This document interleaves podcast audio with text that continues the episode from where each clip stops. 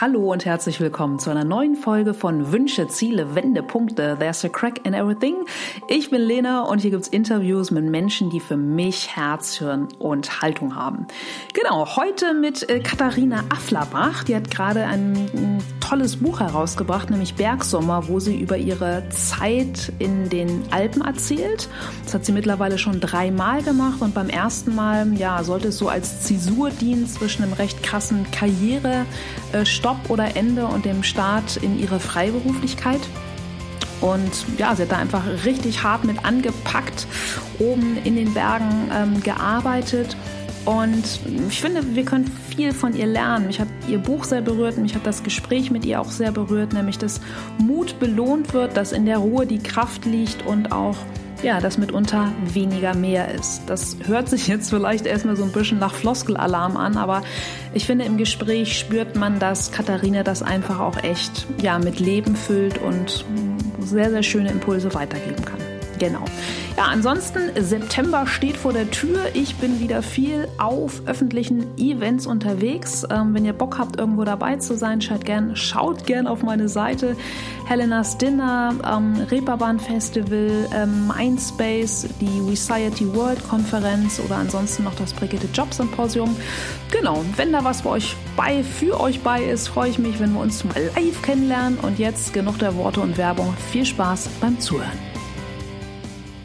Heute mal wieder äh, ein Skype-Gespräch in der Schiene Hamburg-Köln. Da sitzt nämlich Katharina Afflerbach am anderen Ende und sie ist äh, 77 geboren, machte Karriere bei Kreuzfahrtreedereien und einer Hotelkette, viele Dienstreisen und Überstunden bestimmten ihren Alltag und äh, Selbstausken äh, Selbstauskunft über Milch wusste sie nicht viel mehr, als dass sie aus der Tüte kommt. Ein ehrenamtlicher Einsatz auf einem Bergbauernhof änderte bei ihr alles. Sie kündigte Job, Wohnung und Yogakurs, um auf die Alp zu gehen. Und seither genießt sie ihr Leben zwischen Berg und Tal und arbeitet als freie Texterin in Köln und hat gerade ihr wunderbares Buch Bergsommer herausgebracht. Moin, Kati. Hallo Lena. Ja, ich freue mich total, heute ähm, noch viel, viel mehr aus deinem Leben erfahren zu dürfen. Ich habe dein Buch natürlich schon im wahrsten Sinne des Wortes verschlungen. Und wenn es heißt Bergsommer und ähm, ja, du dort über deine Zeit auf der Alp berichtest, ähm, für mich eine absolute Steilvorlage, um auch bei dir an den Anfang deines Lebens zurückzugehen und zu fragen, was war so dein erster Urlaub als Kind? Seid ihr mit der Family in die Berge gefahren? Wie war das? Ja, wir sind witzigerweise gar nicht wirklich verreist, denn wir waren fünf Kinder und das war einfach nicht drin.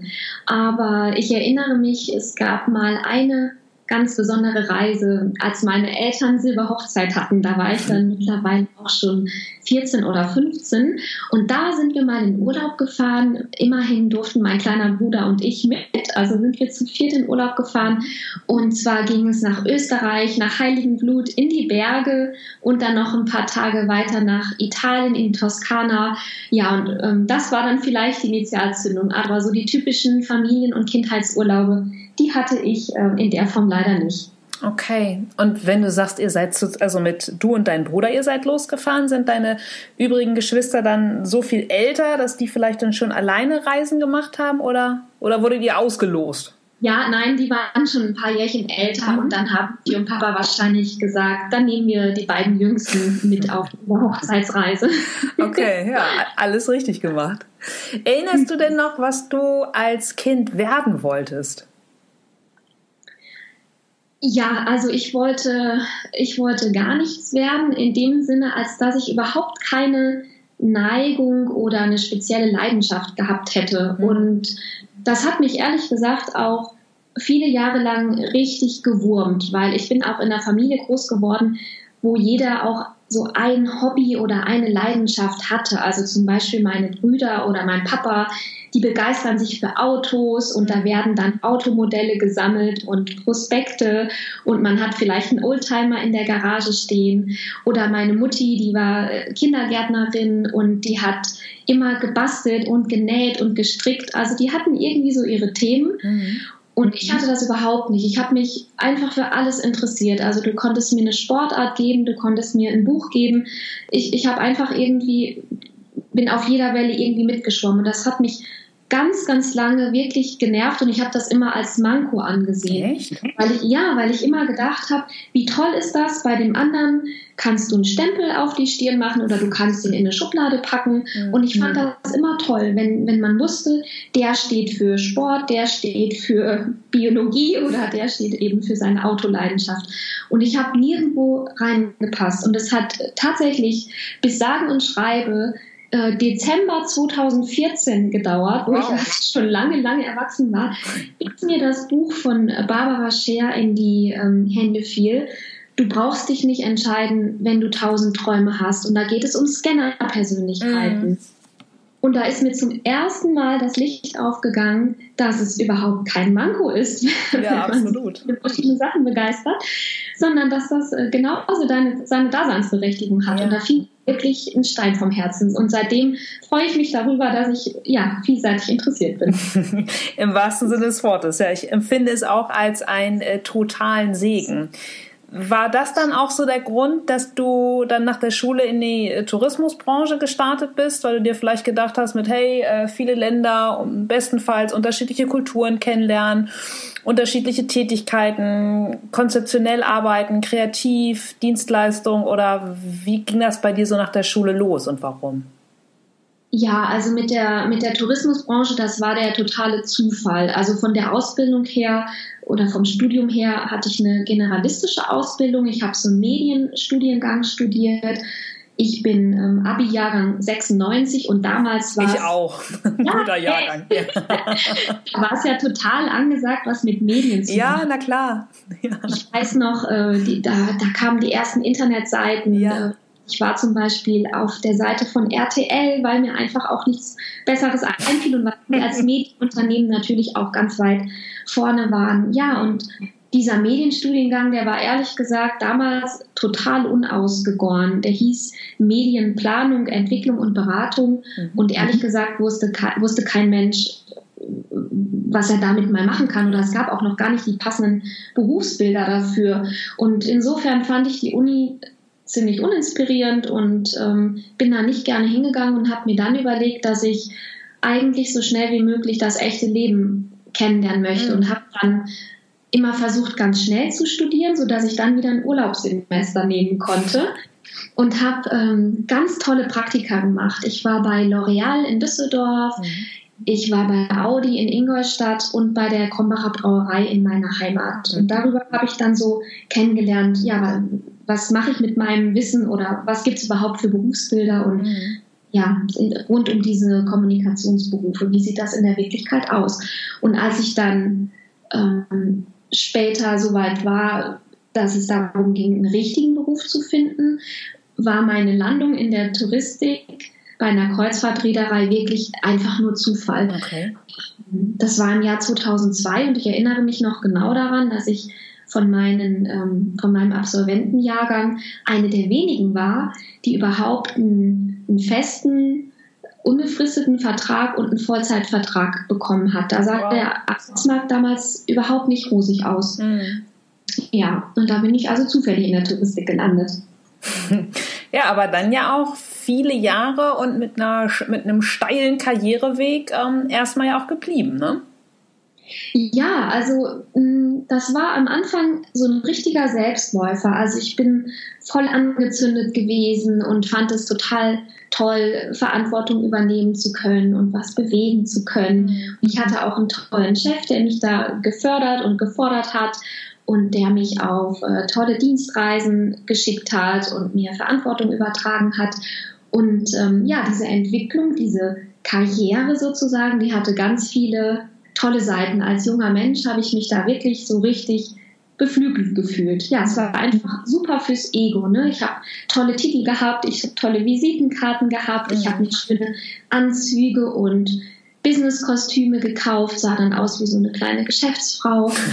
Irgendwie fühlte sich das auch echt alles toll an, wenn da nicht die äh, Schattenseiten auch wären von so einer, von so einem Werdegang. Mhm.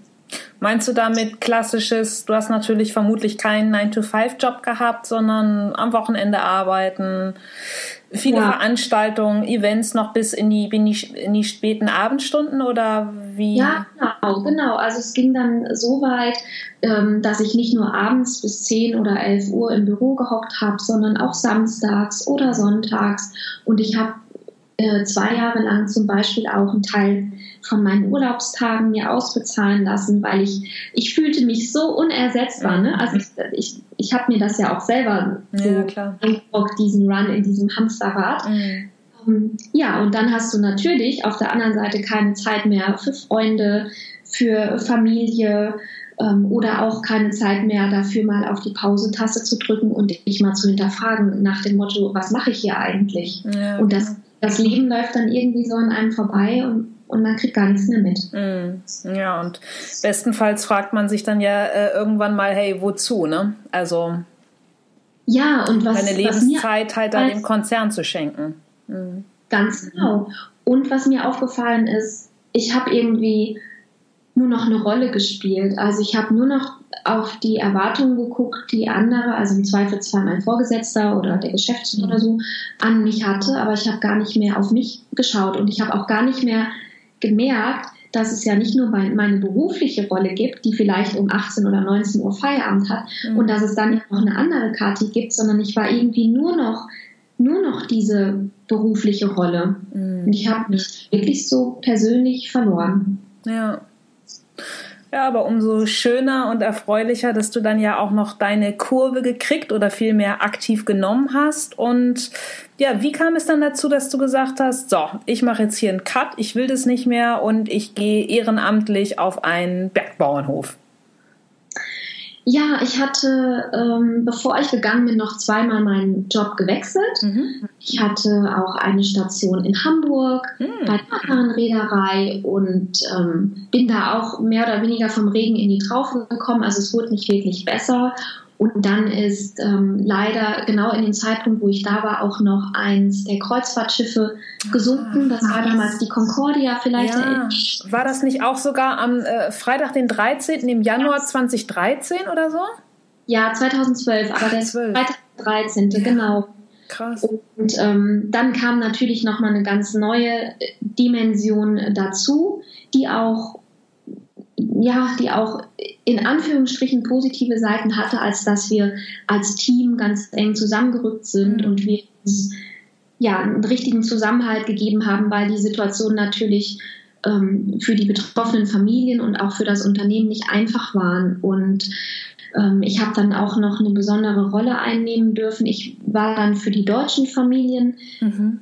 die betroffen waren, die Ansprechpartnerin, habe die auch vor Ort begleitet an den Unglücksort und nach mhm. Rom. Und das war natürlich nochmal eine ganz spezielle Herausforderung, auf die ich vorher auch nicht vorbereitet war, die aber ja, mich menschlich doch auch berührt und, und bewegt und auch weiterentwickelt hat, auch wenn das mit dem eigentlichen Beruf nichts zu tun hatte. Mhm.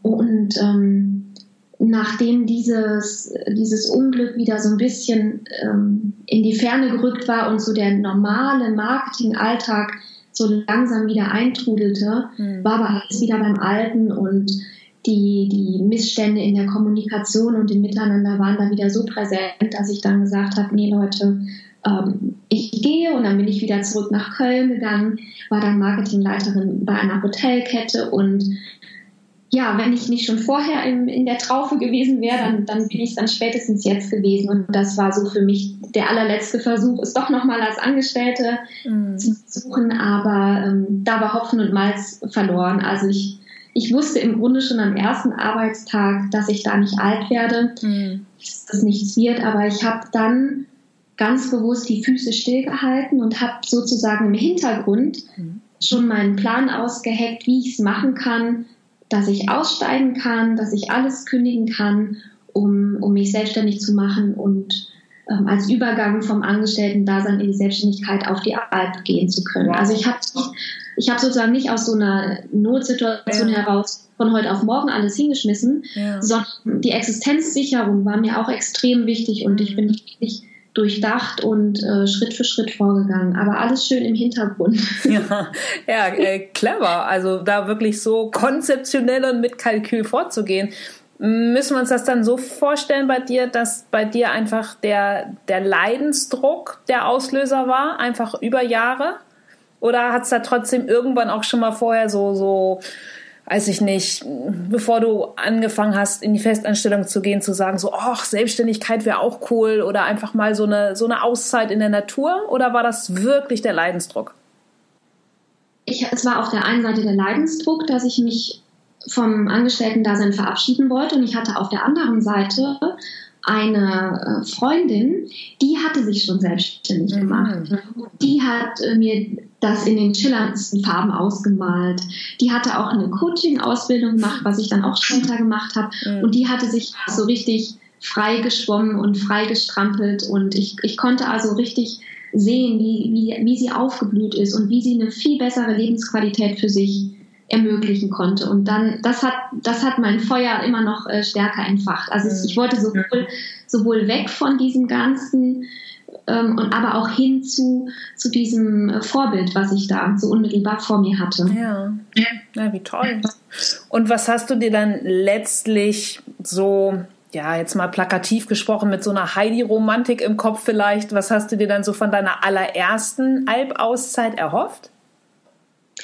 Also meine allererste Albsommer sollte so diesen Übergang gestalten zwischen dem Angestellten-Dasein und der Selbstständigkeit. Ich mhm. wollte das gerne auf besondere Art und Weise zelebrieren. Also ich, ich wollte, also ich habe das als sehr bedeutsamen Übergang empfunden und wollte den auf besondere Art und Weise gestalten und habe mir auch so gedacht, wer weiß, wann ich jemals wieder die Freiheit habe, mir, so, mir diese Zeit zu nehmen. Und deswegen habe ich das gemacht. Und erhofft habe ich mir davon, also ganz ehrlich, dass ich wieder ich selbst werde, weil ich eben jahrelang vorher nur diese Rollen gespielt hatte.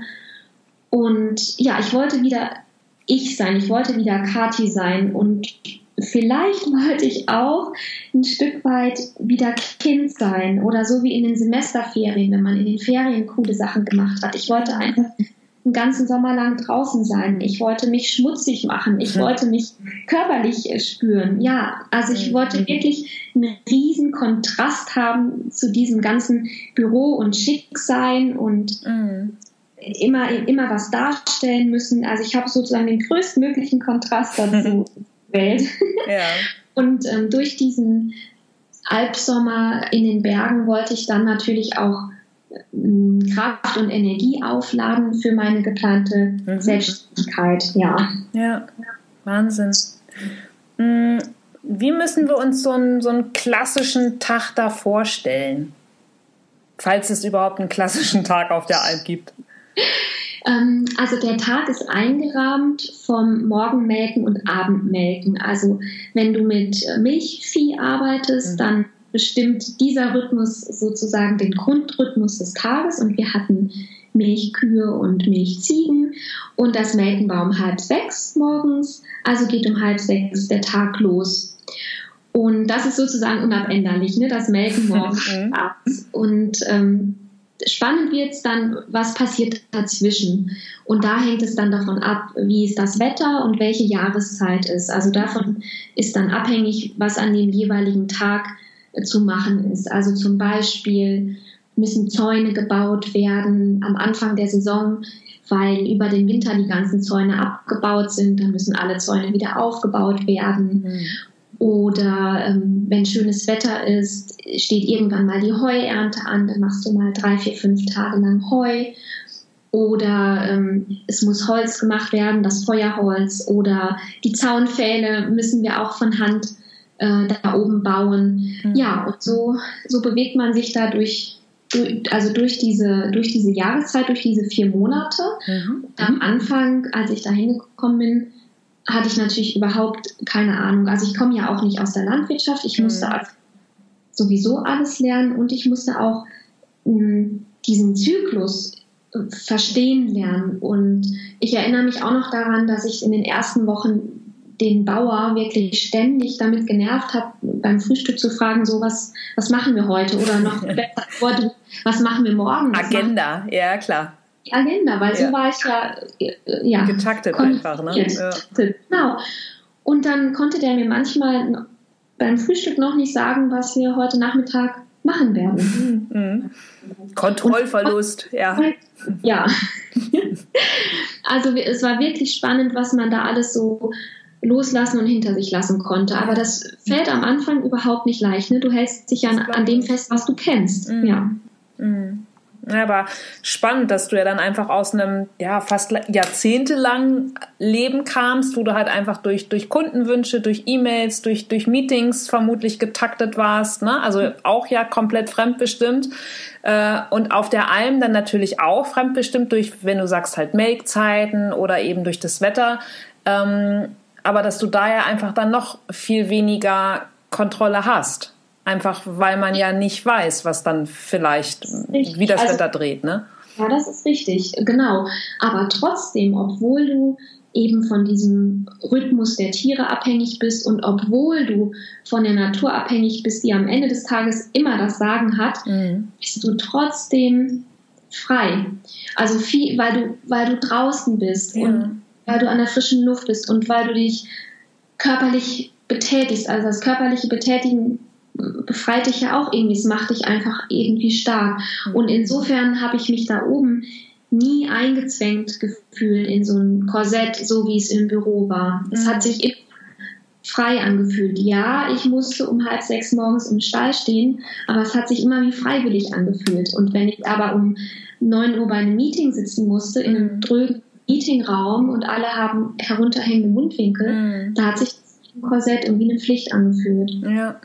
Ja, und vor allem ohne das beurteilen zu können, aber ich würde mir auch immer vorstellen, dass vielleicht so ein Freiheitsgefühl auch daher kommen kann, weil du ja weißt, wofür du es tust. Also gerade weil du gerade Meeting sagst, ne? Ich meine, ist ja irgendwie der Klassiker, dass ähm, jeder gibt irgendwie seinen Senf dazu und du gehst irgendwie ohne ein Ergebnis raus und eigentlich scrollt jeder sowieso unterm Tisch auf dem Handy oder einige auch auf dem Tisch und wenn du halt melken gehst, dann hast du halt danach vermutlich eine Kanne voll Milch. Also es ist halt, ne, du gehst dann ja einfach mit einem Ergebnis raus gebe ich dir total recht. Also das mit dem Ergebnis ist ein ganz einschneidender Punkt. Also du hast bei dieser Tätigkeit auf der Alp wirklich ja immer sofort ein Ergebnis. Du mistest den Stall aus, dann ist er ausgemistet. Mhm. Und du kratzest den Heuhaufen zusammen, dann ist der Haufen zusammen.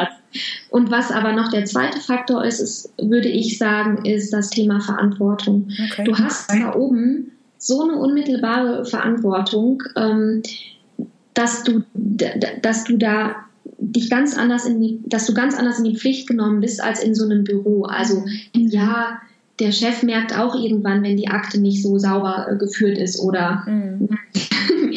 oder das Protokoll erst zwei Tage später abgetippt ist. Ja. Aber ähm, da oben, wenn jetzt zum Beispiel äh, du auf der Weide unterwegs bist und dann kommst du an eine Stelle und da ist ein Loch im Zaun. Mhm. Dann weißt du nicht, ja scheiße, wie, wie viele Tiere sind jetzt schon abgehauen und was machst du jetzt als erstes? Gehst du jetzt als erstes die Tiere suchen, mhm. Abgehauen sind, oder reparierst du als erstes den Zaun, damit nicht noch mehr Tiere abhauen? Ja. Im Moment hast du da echt eine Verantwortung. Du musst eine Entscheidung treffen.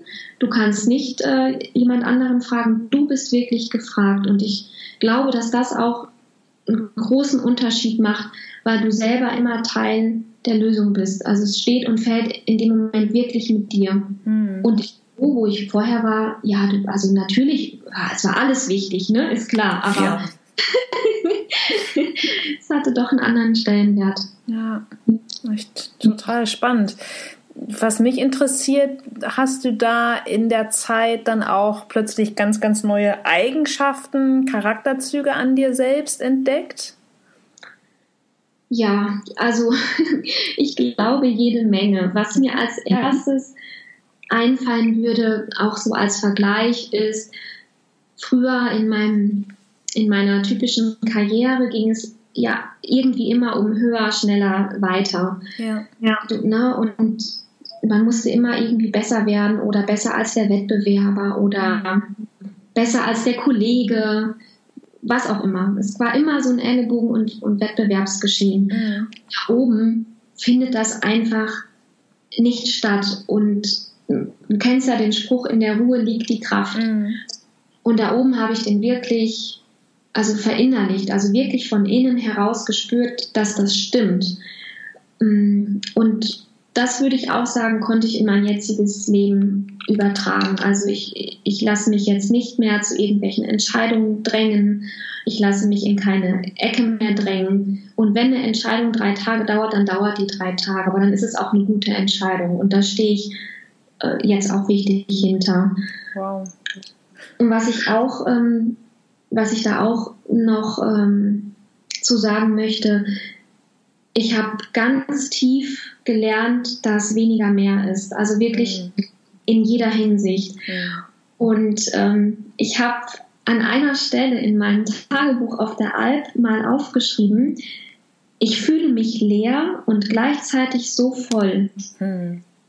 Und ähm, das gilt auch jetzt immer noch nach wie vor. Also ich habe diesen ganzen Ballast aus der Großstadt und aus der Karriere, ich irgendwie so alles aus mir rausgelassen. Ich habe mich so richtig gehäutet und den ganzen mhm. Baller bin ich losgeworden. Aber gleichzeitig hat mich so viel bereichert. Mhm. Ähm, das einfache Leben, dass alles so klar war, dass alles so überschaubar war und auch, dass alles, ähm, dass, dass wir alle voneinander abhängen und wir deswegen uns alle so eine Mühe geben. Ja. Mhm. Voll schön. Dann kann es ja sogar auch sein, dass, wenn ich jetzt so das Wort oder wenn du sagst, so leer gefühlt und doch voll gewesen, dann ist vielleicht ja auch gar nicht leer, sondern vielleicht mehr das sich leicht fühlen, oder? Also, dass du diesen ganzen Business-Ballast ähm, imaginär so, so die Schlucht runtergestürzt hast. Ja, ganz schönes Wort, leicht. Ja, könnte, könnte ich sofort unterschreiben. Mhm. Ja.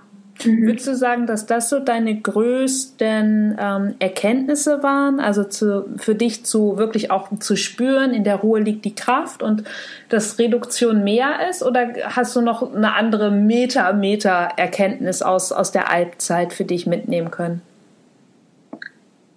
Wenn ich dem Ganzen eine Überschrift geben würde, dann ja. würde ich sagen, Mut wird belohnt. Wow. Also ich habe ich habe ja, ich habe viele Jahre lang mir nie an die eigene Nase gefasst. Vorher dieses ganze Dilemma in, in meinem Berufsleben, es waren immer die anderen schuld. Ne? Mhm. Es war immer das blöde Unternehmen oder der doofe Kollege, mhm. der seine Arbeit nicht richtig gemacht hat oder die Werbeagentur, die zu langsam war oder der mhm. doofe Chef. Es war immer jemand anderes schuld. Und ich habe immer in die, im Außen gesucht. Und dann habe ich äh, gemerkt, dass das nicht funktioniert und habe angefangen, auf mich selbst zu schauen und im Inneren zu schauen. Und ehrlich gesagt, das braucht viel mehr Mut, wie ich jetzt weiß, als im Außen äh, nach Schuldigen und nach Verantwortlichen zu suchen. Und wenn man diesen Weg aber mal eingeschlagen hat, also das wird wirklich belohnt, offensichtlich vom Universum habe ich das. Also man, man bekommt so viel zurück, wenn du ja, wenn du deinen Weg versuchst zu finden und ihn auch zu gehen. Absolut. Und dann wirklich konsequent zu sein. Ja, Mut wird belohnt, würde ich sagen. Mhm. Ja, voll schön. Kann ich auch echt nur, nur unterschreiben. Und wie toll, dass du wirklich auch diesen riesig großen, mutigen Schritt gegangen bist. Denn was mir persönlich auch ähm, sehr, sehr imponiert, ich habe mich ja auch selbst vor, vor neun Jahren aus der oder zehn Jahren aus der äh, Konzern, aus dem Angestelltenleben in die Selbstständigkeit äh, verabschiedet. Bereue auch keinen einzigen Tag mit all seinen Ups und Up, äh, Ups und Downs, Ups und Ups.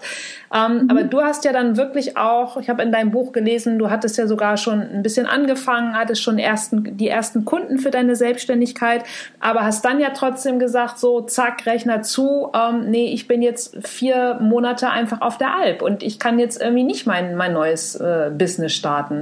Wie hast du schon diese, diese Anfangsmutentscheidung fällen können? Meinst du die Entscheidung für den ersten Sommer oder für danach wiederzugehen? Äh, ach so, sorry, sorry, genau. Also dann danach wiederzugehen, weil du dann ja schon dein, dein Selbstständ, dein Freelancer-Business hattest. Ja, ja, die war schwierig. Also mhm. die Entscheidung war super schwierig. Davor, dass, dass ich sozusagen zwischen dem alten Job und der Selbstständigkeit, dass ich da auf die Alp gehe, das war schon lange klar und das war mein Traum und das habe ich durchgezogen. Ja, das sollte ja auch der Übergang einfach sein, ne? oder diese Zäsur so, ja. Genau. Und ich, dadurch, dass ich mich selbstständig gemacht habe, habe ich dann so mir so ein Hintertürchen offen gehalten, habe gedacht, oh, wenn mir das gut gefällt auf der Alp, dann könnte ich das ja noch ein zweites oder drittes Mal machen, wenn es mir gefällt, ne? weil dann wäre ich ja frei, das zu tun. Und dann hat mir das ja tatsächlich so gut gefallen, dass ich gesagt habe, ich möchte wieder gehen. Ja. ähm, der Bauer, der braucht einfach bis Ende Februar die Entscheidung, kommst du oder kommst du nicht, weil sonst muss er sich ja jemand anderen suchen. Mhm.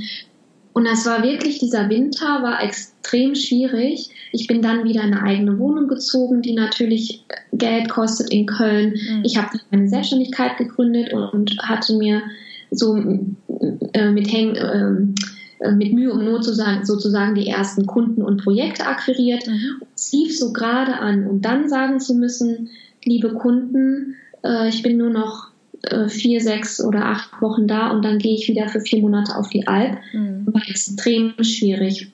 Zumal ich auch, wenn ich auf der Alp bin, habe ich keine Chance, Akquise zu betreiben mhm. für die wenn ich zurückkomme. Also ich würde, ich wäre wieder zurückgekommen und hätte wieder bei Null angefangen. Ja. Und ähm, ich habe dann auch mit zwei Coaches gesprochen. Also ich habe auch, ich habe diesen Prozess ganz bewusst gemacht, weil mhm. ich wollte nicht blauäugig sein, weil mir meine Existenzsicherung einfach wichtig ist. Ja. Und ähm, ich habe aber gewusst und es auch die, die Coaches haben schon immer von Anfang an gegrinst, weil die genau wussten, was das Ergebnis sein würde. Mhm. Das, was, das, was im, auf der Alp wieder auf mich gewartet hat, war tausendmal mehr wert als jeder Kunde, jedes Projekt, was ich vielleicht verpasst hätte oder nicht mhm. gekriegt. Also ich wusste, das, was ich da oben bekomme, ist für mich der allergrößte Schatz. Mhm. Ja, wie schön. Ja, echt, echt toll. Mega. Aber fernab von, von allen tollen und wertvollen Erkenntnissen, die du dort oben für dich hast gewinnen können, äh, was würdest du sagen, boah, das war echt einfach mal richtig anstrengend oder das war wirklich, boah, so wirklich das Schlimmste? Ja, es gab tatsächlich einige herausfordernde Situationen. Mhm.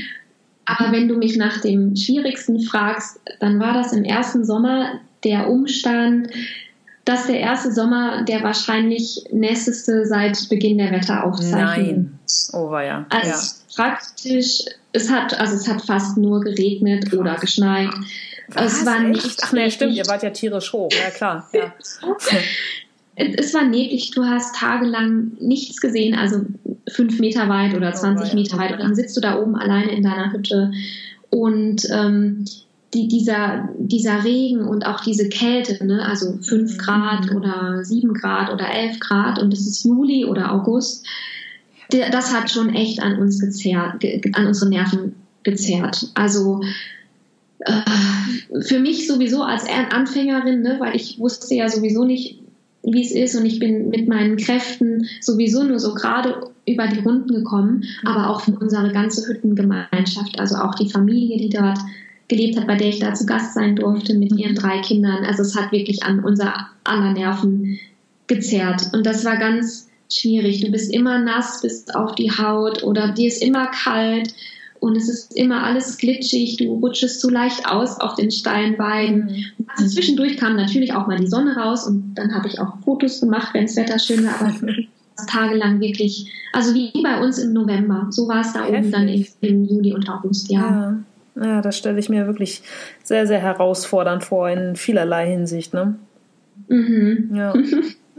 Was würdest du denn jemandem raten, der jetzt ähnliches plant, der total inspiriert ist von, von deiner Alpauszeit? Ich würde ihn fragen, ob das, was er vorhat, ob er das wirklich, wirklich will, ob er das aus ganzem Herzen will und ob er das zu 100 Prozent will. Weil wenn das so ist, dann kann er alles schaffen. Also wenn dieses Fundament sein, so, so stabil ist, dann kann er darauf alles aufbauen. Ich merke das immer, wenn Leute nur so halbherzig äh, irgendwie dabei sind. Ne? Man hat ja so viele Träume und das wäre ja noch schön und das wäre ja noch schön. Aber dann es, sind sie nicht committed genug und dann, dann wird es immer wackeliger und immer wackeliger. Aber wenn das Fundament stimmt, wenn derjenige wirklich zu 100 Prozent das will, dann, dann, dann hat er auch die Power, mm, mm. Willen und dann kann er es durchziehen. Ja. Ja, schön ist ja eigentlich auch letztlich übertragbar äh, auf jedweden Neustart. Ne? Wenn du, wenn du mhm. wirklich dafür brennst, dann, dann kriegst du es auch hin, weil dich dein, dein Feuer einfach trägt. Hast genau. du denn auch, obwohl du ja mit Feuer nach oben auf die Alp bist, hast du denn trotzdem auch mal äh, richtig schlimmes Heimweh gehabt? Im dritten Sommer hatte ich Heimweh. Im dritten Sommer war ähm, drei Wochen bevor ich aufgebrochen bin, ist mein kleiner Bruder tödlich verunglückt. Und insofern stand dieser ganze dritte Sommer unter einem ganz anderen Stern. Und äh, mhm. da haben sich diese vier Monate die sich vorher für mich wie so eine Unendlichkeit angefühlt hatten, die waren da, ähm, die waren da ein bisschen zäh wie Kaugummi. Also die, diese vier Monate im dritten Sommer, die waren schwierig. Hm. Und wäre das für dich eine, eine Alternative gewesen, nach so einem, ja, nach so einem traurigen Abschied von deinem Bruder auch komplett abzubrechen? Nein, also ich habe natürlich überlegt, soll ich jetzt noch auf die Alp gehen oder soll ich lieber zu Hause bleiben. Mhm. Aber ich habe mich dann dafür entschieden zu gehen und es war auch die richtige Entscheidung. Und auch wenn ich zu Hause geblieben wäre, wäre der Sommer ja auch kein einfacher gewesen. Also egal, wo ich gewesen wäre, wäre der Sommer kein einfacher gewesen. Und so wusste ich, ähm, ich wusste ja, was mich da erwartet in den Bergen. Ich wusste, dass die Berge für mich ein Kraftort sind, mhm. dass ich mich nicht wohler fühle als in den Bergen. Und ähm, ich hatte ja auch schon so eine enge Verbindung zu der Sommerfamilie, zu meiner mhm. Gastfamilie aufgebaut und zu den Tieren und konnte mich dann so ein Stück weit da rein fallen lassen. Also weil ich wusste, wie geborgen ich da sein würde bei allem äh, Schmerz, der mich da begleiten würde. Und auch das Wissen, dass ich ja jeden Tag draußen sein würde in der Natur und dass ich wieder körperlich arbeiten würde und wieder Muskelkater kriegen würde. Also diese Aspekte, das draußen sein und das körperlich arbeiten, auch das wusste ich, das würde mir helfen. Aber nichtsdestotrotz war das natürlich ein schwieriger Sommer, aber ich glaube, es war dennoch das Beste, was ich hätte machen können. Hm. Ja, ja, ist schön, wenn du da vom, vom Kraftort sprichst, ne? Ist ja einfach auch vom, vom Bild her irgendwie total, ja, wenn ich mir das vorstelle, diese monumentalen Berge. Ähm, ja, ja, schön, wenn du da, wenn du da hast Kraft finden können.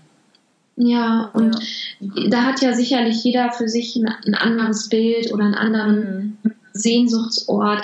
Und ähm, es, es waren bei mir auch viele verschiedene Aspekte. Also wenn ich zum Beispiel beim Melken mal kurz mit einer Ziege geschmust habe oder wenn ich mhm. beim Kühemelken ähm, mich einfach mal an so eine 750 Kilo Kuh mhm. kurz angelehnt habe und ihren Herzschlag gespürt habe oder das, die, das weiche Fell an meiner Wange gespürt habe. Also als all das sind so viele kleine Mosaiksteine, mhm. die dich beglücken können und die die, dich auffangen können und die dir Trost spenden können. Ja, ja, total schön.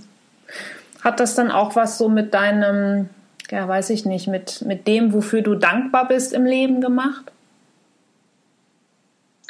Ja, also die, die meine Gastfamilie, die mich so herzlich aufgenommen hat auf der Alp, die hat natürlich einen, einen, ganz, ganz großen Platz in meinem Herzen erobert. Mhm. Denn ohne ihre Gastfreundschaft und Herzlichkeit hätte ich dieses Abenteuer ja niemals so erlebt, wie es war. Also ähm, ein ganz, ganz großer Anteil meiner Dankbarkeit, die ich in mir trage, geht in Richtung meiner Schweizer Sommerfamilie. Mhm. Und ähm, was sich auch verändert hat, was mir vorher was einfach nicht in meinem Leben stattfand und ein, einfach nicht vorhanden war, war, dass ich kennenlernen durfte, dass wir alle miteinander verbunden sind. Also alle mhm. Lebewesen, alle Menschen, aber auch alle Tiere. Wir sind alle miteinander verbunden und wir leben alle vom selben Planeten und wir wollen alle einfach nur ein schönes Leben haben. Jeder auf seine Weise. Und das habe ich vorher auch nicht fühlen dürfen. Und dafür bin ich dankbar, dass ich das auf so eine intensive Art und Weise erleben durfte. Und ähm, was mich auch sehr geprägt hat in der Dankbarkeit ist, dass ich jetzt weiß, dass Mitgefühl und Freundlichkeit ein ganz wichtiger Schlüssel sind, um in Kontakt zu kommen mit Menschen, aber auch um die Welt ein Stück besser zu machen. Und vorher in dieser Karrierewelt oder in dieser Businesswelt, wo es immer nur um die Ellenbogen und das Ego ging, habe ich das nicht spüren können. Und jetzt bin ich ganz, ganz dankbar dafür, dass ich weiß, dass es auf Weichheit und Wärme ankommt und dass ich wieder viel mehr äh, die, die weiblichen Anteile in mir zulassen darf, dass das keine Schwäche ist, mhm. sondern in, dass das eine Bereicherung für unser Miteinander ist. Ja, absolut. Und ähm, was ich unbedingt gerne noch ja. sagen möchte, ich finde das so eine tolle Frage, wo ich mir vorher auch nie Gedanken drüber gemacht habe. Also ich bin jetzt ehrlich ganz profan jeden Tag dankbar für alle Bauern auf der Welt, die jeden Tag dafür sorgen, dass wir was zu essen haben. Ja. Also ich allen, die das zu ihrer Berufung und zu ihrem Lebensinhalt machen, Lebensmittel herzustellen. Mhm. Weil das könnten wir alle unsere anderen Berufe hier nicht ausüben, okay. weil wir nichts zu essen hätten. Ja, ja klar. Das ist halt das, das Basalste oder halt das, ja, ähm, die, die absolute Grundvoraussetzung, ne? Also sehe ich, sehe ich absolut genauso. Und du hast es ja sogar auch wirklich noch mit den eigenen Händen, mit der eigenen Arbeitskraft äh, auch dafür gesorgt. Also wenn du morgens um halb sechs zum Melken gegangen bist, ne? Wahnsinn. Wie, wie, würdest du dann heute für dich in deinem Leben ähm, beschreiben, was für dich heute Erfolg bedeutet? Ja, da gucke ich heute natürlich komplett anders drauf als vorher. Mhm. Ich habe so ein paar Fragen, die ich als, ähm, als Navi oder ja, mhm. wie Radar anlegen kann an mein Leben. Also ich frage mich bei Dingen, ähm, bringt mir das äh, Frieden, mhm. bringt mir das Freude, bringt mir das Liebe oder bringt mir das Freiheit? Mhm. Wenn, wenn diese Faktoren erfüllt sind, dann kann ich das sozusagen als Erfolg interpretieren.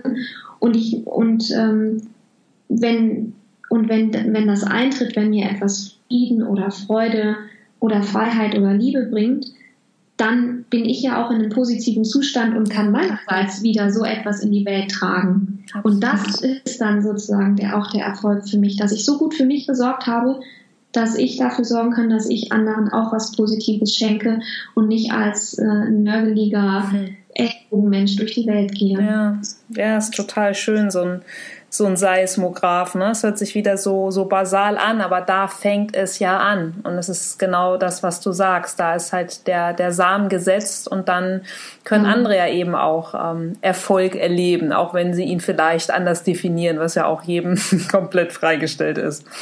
Ja, echt schön. Wenn du mhm. jetzt dieses tolle äh, Abenteuer, will ich es mal nennen, jetzt ja auch schon, schon drei Male äh, gemacht hast, hm, gäbe es denn sonst noch etwas, wo du sagst, boah, sowas will ich auch noch mal ausprobieren? Also ich unterstelle dir jetzt mal, dass du wahrscheinlich nicht irgendwo äh, an, ans Meer gehen willst, um ähnliches zu tun oder an ein, äh, in den Wald, an den See. Aber hast du noch andere Abenteuer im Kopf, im Herzen? Ich, ich hätte so gerne ein bisschen zeichnerisches Talent und würde so gerne zeichnen können. Okay. Mein okay. kleiner Bruder, der ähm, verstorben ist, der war ein grandioser Zeichner mhm. und ähm, ich fand das immer ganz toll, wie man innerhalb weniger Minuten etwas aus dem Nichts heraus auf dem Papier entstehen lassen konnte. Ja. Und ähm, ich habe dann auch mal bei ihm einen Zeichenkurs gebucht und ich habe es versucht, mhm. aber äh, also da ist nichts zu machen. Also da ist leider wirklich null Talent da. Das muss ich einfach akzeptieren. Ja. Aber was ich so als Abenteuer, wovon ich träume, was ich gerne in Angriff nehmen möchte, ist, ich möchte gerne mal so eine richtig lange Zeit am Stück durch die Welt wandern. Also ich gehe ganz viel ähm, wandern und mache auch viel so einwöchige oder zehntägige Touren irgendwoher. Aber ich möchte mir eines Tages mal richtig Zeit nehmen, drei, vier Monate mit, mit dem Rucksack, mit ganz wenig Gepäck mhm. durch die Welt zu wandern. Wow, voll schön. Gäbe es da so eine Traumstrecke, die dir vorschwebt? Mm, da bin ich noch komplett offen, weil mich so vieles interessiert. Mhm. Ähm, ja, vielleicht läuft es darauf hinaus, dass ich mehrmals den Rucksack packen muss. Ich weiß es noch nicht. Warum nicht? Es müssen auch nicht immer die Berge sein. Es darf dann ruhig auch ein bisschen flacher sein, sonst wird es zu anstrengend. Okay, cool. Aber wenn jetzt deine beste Freundin sagt, äh, hey, lass uns im Sommer äh, zwei Wochen schön nach Spanien äh, an die Costa Blanca, dann sagst du, kannst du alleine machen. Dann sage ich schönen Urlaub, genau. Okay. hm. Herrlich. Wenn du vorhin gesagt hast, zu Beginn unseres Gespräches, ähm, ein Stück Alp auch mit, mit nach Köln zu nehmen, wie, wie schaffst du das in deinem jetzigen Freelancer-Leben in der Stadt? Ähm, ja, wie schaffst du es da zu entspannen und, oder dir deine Auszeit zu nehmen? Das eine ist sicherlich meine Haltung, dass ich echt versuche, bei mir zu bleiben und nicht diesen ganzen Ablenkungen nachzugeben, die mhm. so in unserer normalen Welt hier auf uns warten. Denn das war wirklich ganz entspannend und toll auf der Alp.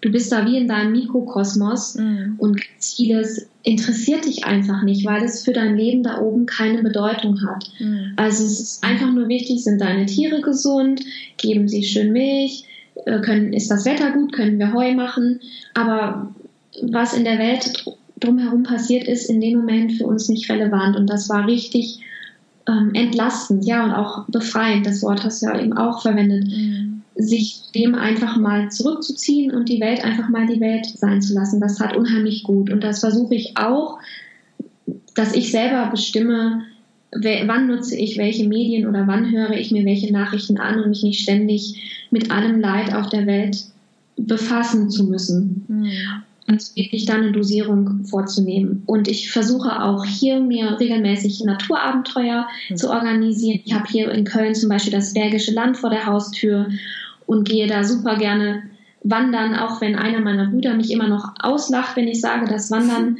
mein Hobby ist. Aber ich glaube, so langsam findet auch er Geschmack daran. Okay. Und ähm, ich mache immer, wenn es geht, morgens ähm, Yoga. Mhm.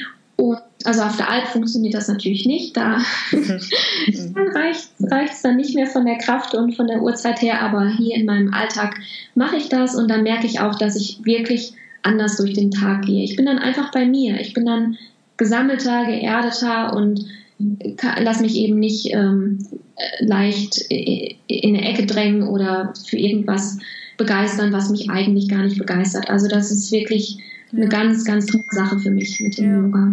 Schön. Wann hast du zuletzt was Neues getan und was war es? Jetzt ist gerade vor wenigen Wochen mein Buch erschienen und ähm, yes. ähm, alles, was da, alles, was da drumherum passiert, Lesungen oder ein Pressetermin oder ein Podcast-Interview, ja. das ist mhm. neu für mich und das ist auch ein Abenteuer für sich. Also finde ich wirklich mega, mega spannend. Und ähm, ich erinnere mich daran, weil es auch noch ganz frisch ist und auch noch äh, sich abenteuerlich anfühlt. Ich habe mir vor kurzem ein veganes Kochbuch gekauft mhm. und äh, bin jetzt dabei, mich da reinzufuchsen, weil ich gerne pflanzlich esse. Und ja, auch das ist für mich ein kleines Abenteuer. Na klar. Sehr, sehr schön. Ja, Kathi, wir sind fast am Ende und auch bei dir könnte ich noch äh, hunderte Fragen stellen, weil ich ähm, ja, obwohl ich dein tolles Buch schon gelesen habe, selbst noch so, so viele Fragen an dich habe. Ähm, aber vielleicht nochmal von dir für die Zuhörer, du heute in der Rückschau, dein Rat an dein jüngeres Ich, was wäre das? Hm, ich würde mir raten, dass ich mich weniger vergleiche mit anderen, mhm. dass ich mehr auf mich höre und auf mein Bauchgefühl höre und dass ich darauf vertraue, dass ich so wie ich bin einfach gut bin mhm. und dass ich gar nicht erst versuche, jemand anderes zu sein. Ja, also wirklich Bauchgefühl und das eigene Herz ähm, in den Fokus zu rücken. Ja, das würde ich mir raten sehr, sehr, sehr, sehr wertvoll und ein sehr, sehr schöner Impuls. Ähm, also danke auch dafür. Und äh, ja, du kennst ja meinen Podcast. Die letzte Frage. Gibt es etwas, was Zuhörer für dich tun können? Also, dass dein Buch natürlich ähm, als Link in die Folgenbeschreibung kommt, äh, ist ein absoluter Selbstgänger. Mm, was ich auch nur jedem raten kann, ist schnellstens zu lesen. Ich habe es innerhalb von, weiß ich gar nicht, zwei, drei Tagen durchgefetzt. Gibt es sonst noch was, was Zuhörer für dich tun können? Ja, also für alle Kölnerinnen und Kölner, ich veranstalte einmal im Monat bei mir zu Hause ein Abendessen für den guten Zweck. Wow. Das wow. nennt sich, ja, das nennt sich Fondue for Life. Mhm. Und ähm, es haben immer zehn Leute Platz und dann gibt es also so einen Überraschungsmix aus zehn Leuten. Und der Erlös von dem Abend geht jedes Mal an einen anderen guten Zweck. Und das mhm. heißt Fondue for Life, weil im Zentrum die Hauptspeise stellt ein Schweizer Käsefondue dar. Okay.